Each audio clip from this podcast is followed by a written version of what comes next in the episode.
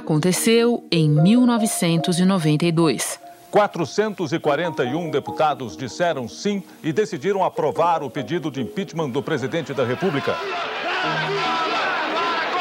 Collor renunciou ao mandato. Mesmo assim, o Senado deu sequência ao processo e cassou os direitos políticos do ex-presidente por oito anos. E de novo em 2016. O Senado Federal entendeu que a senhora presidente da República, Dilma Vana Rousseff, cometeu os crimes de responsabilidade por 61 votos, havendo sido registrados 20 votos contrários e nenhuma abstenção, ficando assim acusada, condenada à perda do cargo de presidente da República Federativa do Brasil. Dois impeachments presidenciais em um quarto de século. Mas quanto a governadores, nunca na história brasileira um deles perdeu o cargo definitivamente dessa maneira. E só um processo por crime de responsabilidade foi concluído em 1957 em Alagoas. Mas o cenário mudou. Dos 69 deputados que votaram, todos disseram sim para a continuidade do processo de impeachment contra Wilson Witzel, do PSC. E os 10 integrantes do tribunal que vai julgar o pedido de impeachment do governador de Santa Catarina já foram escolhidos. Esses dois casos foram precedidos, no passado recente, por outras tentativas de impedimento de chefes dos executivos estaduais. A Assembleia Legislativa do Amazonas aceitou os pedidos de impeachment do governador Wilson Lima e também do vice-governador eh, Carlos Almeida fundamento da denúncia contra Fernando Pimentel, que poderia levar ao impeachment do governador do PT, foi suspenso. O terceiro pedido de afastamento de Pimentel. Os dois primeiros foram rejeitados pela Assembleia Legislativa. Se o Rio de Janeiro é o lugar das notícias improváveis, eis aqui mais uma. O impeachment de Luiz Fernando Pezão só será julgado quase três meses depois do fim do governo.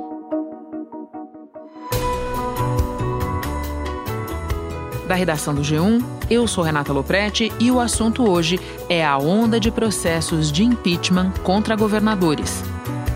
Sexta-feira, 25 de setembro.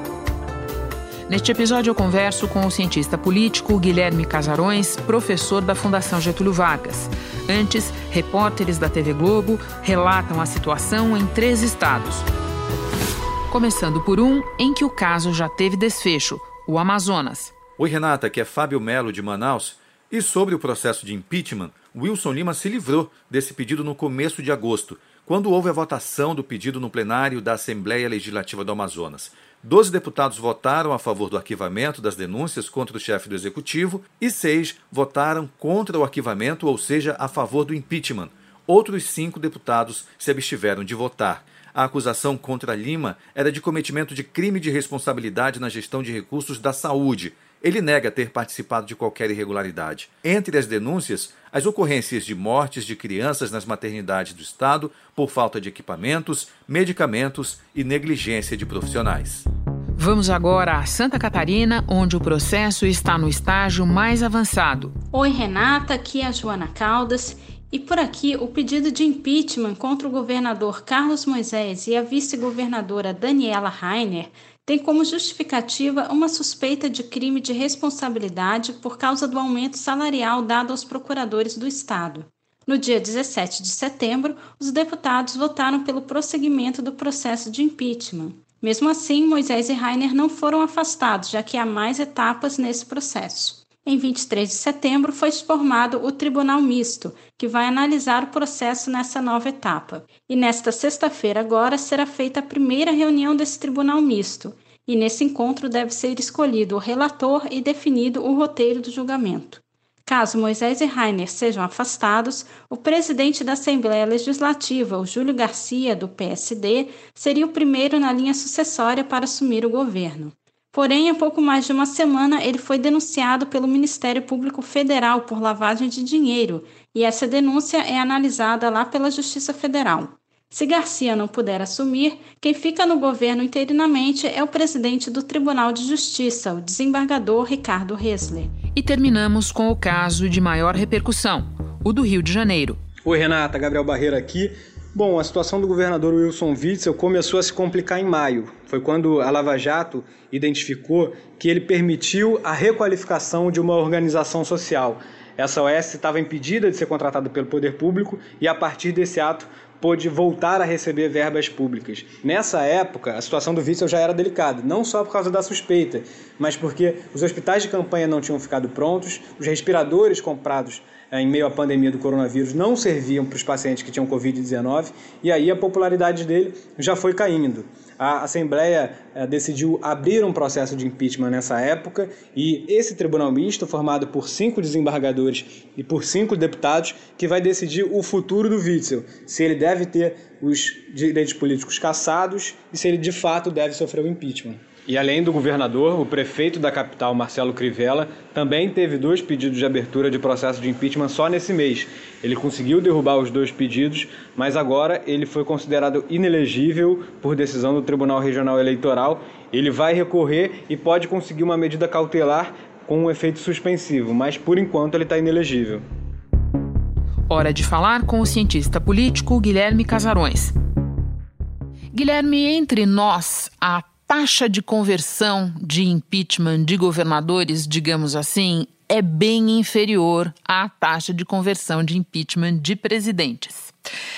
No entanto, nos últimos tempos, essa história apareceu em vários lugares. Ela, no momento, se desenrola em Santa Catarina e no Rio de Janeiro, mas no passado recente ela já esteve em Minas Gerais, no próprio Rio de Janeiro, em Rondônia, no Amazonas. O que explica essa onda? Olha, eu acho que são duas questões fundamentais, Renata. A primeira delas tem a ver com a crescente dependência dos governadores de estado da, dos recursos, dos repasses do governo federal. Né? Os governadores de estado, em outros momentos, três décadas atrás, eram conhecidos como os barões da federação. Eles tinham um poder político muito grande justamente em decorrência da sua autonomia fiscal.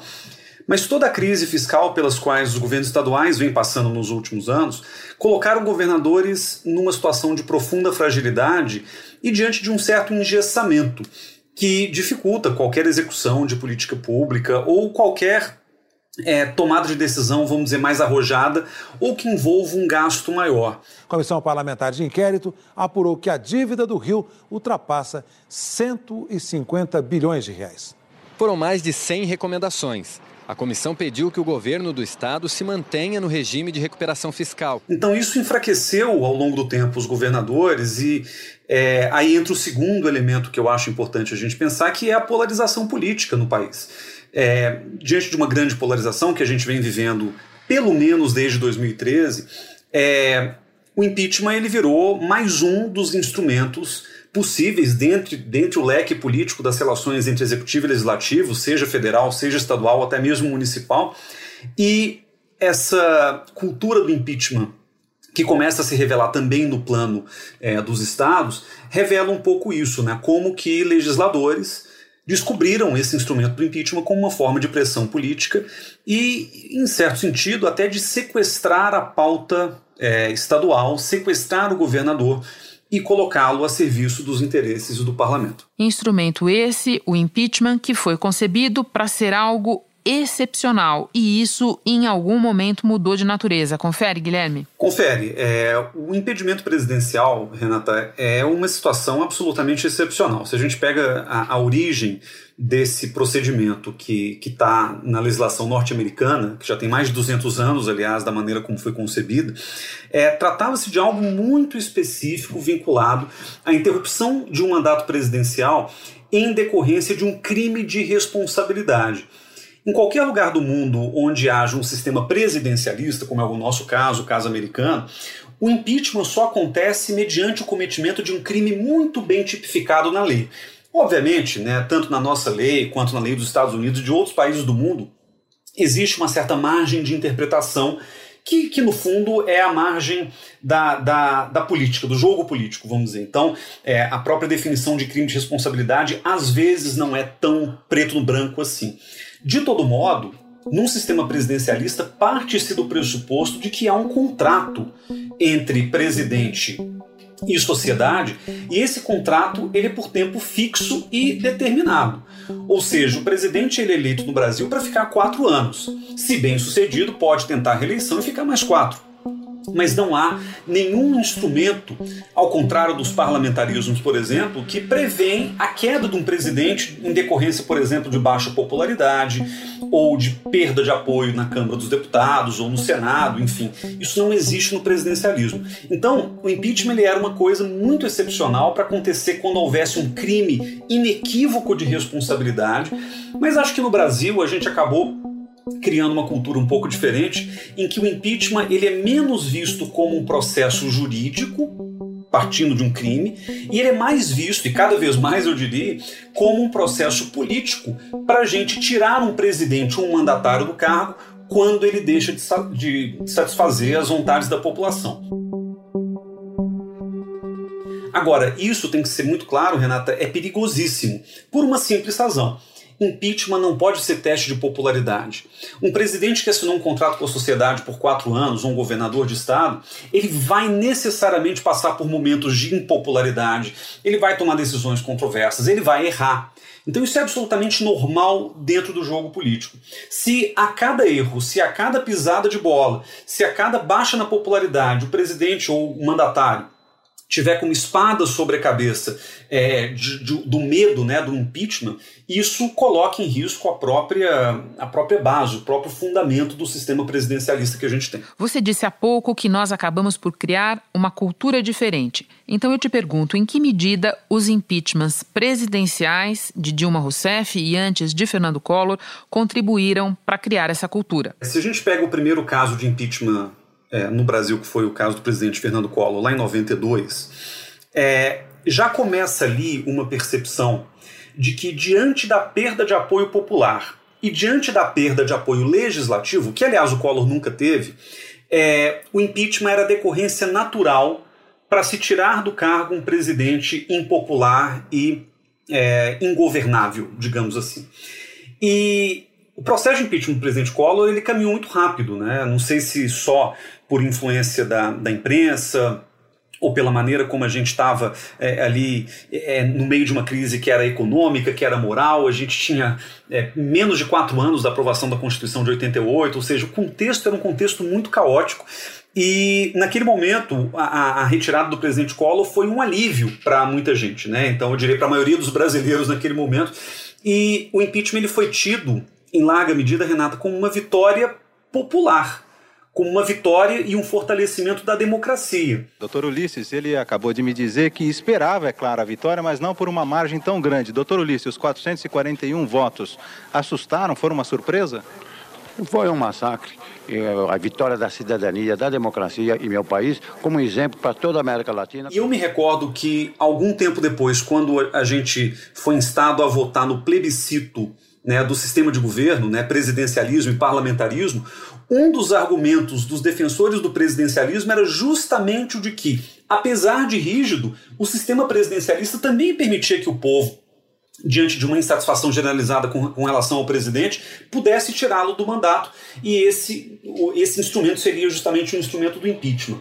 Tanto é que, em primeiro lugar, todos os presidentes pós-Collor sofreram em algum momento ameaça de impeachment. O caso da Dilma, eu também me recordo bem, foi um caso em que o crime de responsabilidade em si, e de novo, sem entrar no mérito do que o, do que o crime representou, mas ele me pareceu muito secundário diante da narrativa que permeou, vamos dizer, o processo de impeachment da presidente Dilma, que era a narrativa do conjunto da obra. E também me recordo, para finalizar, Renata, que nas vésperas da eleição de 2018, muito polarizada, muito polêmica, como a gente também acompanhou de perto, muita gente dizia que ia dar o seu voto, seja no presidente Bolsonaro, seja no candidato de oposição Fernando Haddad, dizendo o seguinte: se ele frustrar as nossas expectativas, a gente tira ele do poder. Então, essa concepção do brasileiro de que se a pessoa não atende ao que a gente quer, a gente pode tirá-la, é uma concepção extremamente equivocada dentro do nosso sistema presidencialista, mas ainda assim uma concepção que permeia o imaginário coletivo da relação do brasileiro com o próprio sistema político, o que de novo representa um, um perigo porque o impeachment não deveria ser um instrumento de retirada de presidentes do seu mandato por qualquer razão, principalmente por essa combinação bastante frequente, aliás, de perda de apoio popular e de perda de base legislativa. E hoje fica claro para as pessoas, né, Guilherme, que a situação do presidente Bolsonaro é diferente porque ele tem apoio popular em níveis não compatíveis com o impeachment e neste momento ele demonstra ter apoio no Congresso. Quando você fala desse binômio vontade popular e perda de apoio no Congresso como o binômio necessário para viabilizar o impeachment, a gente entende, por exemplo, porque Michel Temer não chegou a esse ponto, porque ele era extremamente impopular, mas ele tinha apoio no Congresso. Agora, você citou polarização política como um dos fatores que ajudam a explicar essa onda de pedidos de impeachment de governadores. Que outros fatores existem, Guilherme? Porque tradicionalmente os governadores comandam os legislativos estaduais com mais facilidade do que os presidentes fazem isso no plano federal. E isso ajuda a entender, a meu ver, por que é que esses processos de impeachment nos estados no passado não prosperaram. O que é que está mudando agora? Por que, que o Wilson Witzel, por exemplo, parece num caminho sem volta para o impeachment? Olha, Renato, 2018 foi um ano muito atípico do ponto de vista eleitoral. E com isso eu não quero desmerecer o resultado da eleição, mas eu quero frisar que muito do que aconteceu no plano, no plano dos estados aconteceu em função do efeito Jair Bolsonaro no plano federal. O Bolsonaro ele foi um fenômeno eleitoral né, em, em todos os sentidos, porque ele conseguiu eleger uma bancada substantiva na Câmara dos Deputados. O PSL do presidenciável Jair Bolsonaro foi o que mais cresceu. Tinha oito deputados, subiu para 52, a segunda maior bancada. E a gente percebeu um movimento muito interessante no caso dos governadores de estado, que foi o seguinte: governadores que, mesmo é, não tradicionalmente ligados à campanha do Bolsonaro ou à figura do Bolsonaro, mas que se apresentaram como bolsonaristas às vésperas da eleição, tiveram viradas históricas. Foi o caso do governador Romeu Zema de Minas Gerais, foi o caso do próprio Wilson Witzel no Rio de Janeiro. O candidato que passou quase toda a campanha com 1% dos votos decolou quando recebeu o apoio do então candidato a senador Flávio Bolsonaro. Na reta final das eleições, Witzel era tão próximo dos candidatos bolsonaristas que estava no palanque quando foi quebrada a placa simbólica com o nome de Marielle Franco. Inclusive, o próprio governador de São Paulo eleito, João Dória, também fez esse processo, né, no famoso Bolsodória. Olá, pessoal do Bolsodória. Primeiro, muito obrigado pelo apoio de vocês. Neste domingo, amanhã, vote com o povo, vote com o Brasil, vote Jair Bolsonaro 17 vote João Dória 45. Esse é o voto brasileiro. O que acontece é que é, o, cenário de polarização ele jogou recentemente, no caso da pandemia a gente viu isso de maneira translúcida, ele jogou os governadores de estado contra o governo federal. E governadores que outrora eram aliados do presidente Bolsonaro começaram a se indispor com o presidente. Esse processo, no caso do Rio, ele é anterior à pandemia, no caso de São Paulo, a gente viu essas tensões aumentando no contexto da pandemia, mas ainda assim o que a gente percebe é o seguinte: deputados estaduais que outrora estariam muito ligados aos governadores de estado, eles são hoje mais leais ao bolsonarismo como projeto, no plano federal, do que leais aos seus respectivos governadores. Isso tudo, claro, tem uma consequência política importante, porque o Bolsonaro consegue também mobilizar grande parte dessas bases estaduais, lembrando que grande parte do voto do presidente Bolsonaro veio justamente do interior do Brasil, onde né, é, o poder local condiciona a formação dessas bancadas estaduais também. Duas observações que me ocorrem a partir desse ponto tão interessante que você faz, Guilherme. Primeiro, definitivamente não é por acaso que os dois governadores com a cabeça prêmio no momento se elegeram na cauda do cometa Bolsonaro, digamos assim, e depois romperam com ele. No caso de Witzel, da maneira mais espalhafatosa possível. Outra observação, Guilherme, esse fenômeno que você descreve, deputados estaduais mais fiéis ao bolsonarismo do que aos governadores, ele pode ser estendido também, por exemplo, para as forças de segurança, para polícias militares. Isso é um fenômeno que acontece em alguns estados. Agora, eu tenho uma última pergunta para você. Quando a gente compara as condições para viabilizar um impeachment no nível federal e no nível estadual, Quais são as principais diferenças? Olha, são duas principais diferenças, eu diria. Primeira, é, existe só uma casa no plano estadual, o que significa que é, a, a montagem de uma base, seja de manutenção da sobrevivência do governador ou de perda desse apoio legislativo, é, é, é, muito mais direta, né, no caso do Estado, porque a gente está falando, afinal de contas, de uma só Assembleia. Então, é, a gente viu uma, uma frequente questão aparecendo. E como eu falei, ela decorre da polarização em algum sentido, que é a incapacidade de governadores eleitos no rabo do cometa do bolsonarismo montarem bases sólidas no plano legislativo, nas suas respectivas assembleias, e conseguirem governar com base nisso. A gente não pode esquecer de que um grande componente da governabilidade do presidente Bolsonaro está na sua estratégia populista de governar, que é mobilizar a sua base eleitoral, é, base eleitoral, aliás, que vem se ampliando, é jogar muitas vezes o seu bloco de apoio contra outras instituições que porventura se oponham a ele, o Supremo Tribunal Federal e o Congresso Nacional, e essa margem os governadores em geral não têm. E o próprio isolamento dessas candidaturas que foram eleitas, né, eu penso no Zema, por exemplo, que foi eleito quase como né, uma zebra na, na eleição de Minas Gerais, a mesma coisa com Witzel, isso desconectou esses governadores recém-chegados de uma base ou de uma costura legislativa sólida. E aí tem uma segunda questão que também é importante: os recursos financeiros à disposição de um governador. Para poder fazer o jogo do parlamento são muito menores. Os governos estaduais, como a gente sabe, estão imersos em dívidas brutais, dependem do governo federal para renegociá-las, para saneá-las ou para conseguir dar uma sobrevida fiscal ao Estado. E isso dificulta muito a própria execução de políticas públicas que envolvam um certo gasto maior para ele poder contentar as suas bases. Guilherme, obrigada pela participação, pela conversa tão elucidativa. Bom trabalho para você aí. Obrigado, Renata, foi um prazer. Não são só governadores, existem também prefeitos ameaçados de impeachment. E isso nos lembra de que este é ano de eleição municipal, marcada para os dias 15 e 29 de novembro. Então vamos repetir os cuidados que serão necessários para votar por causa da pandemia.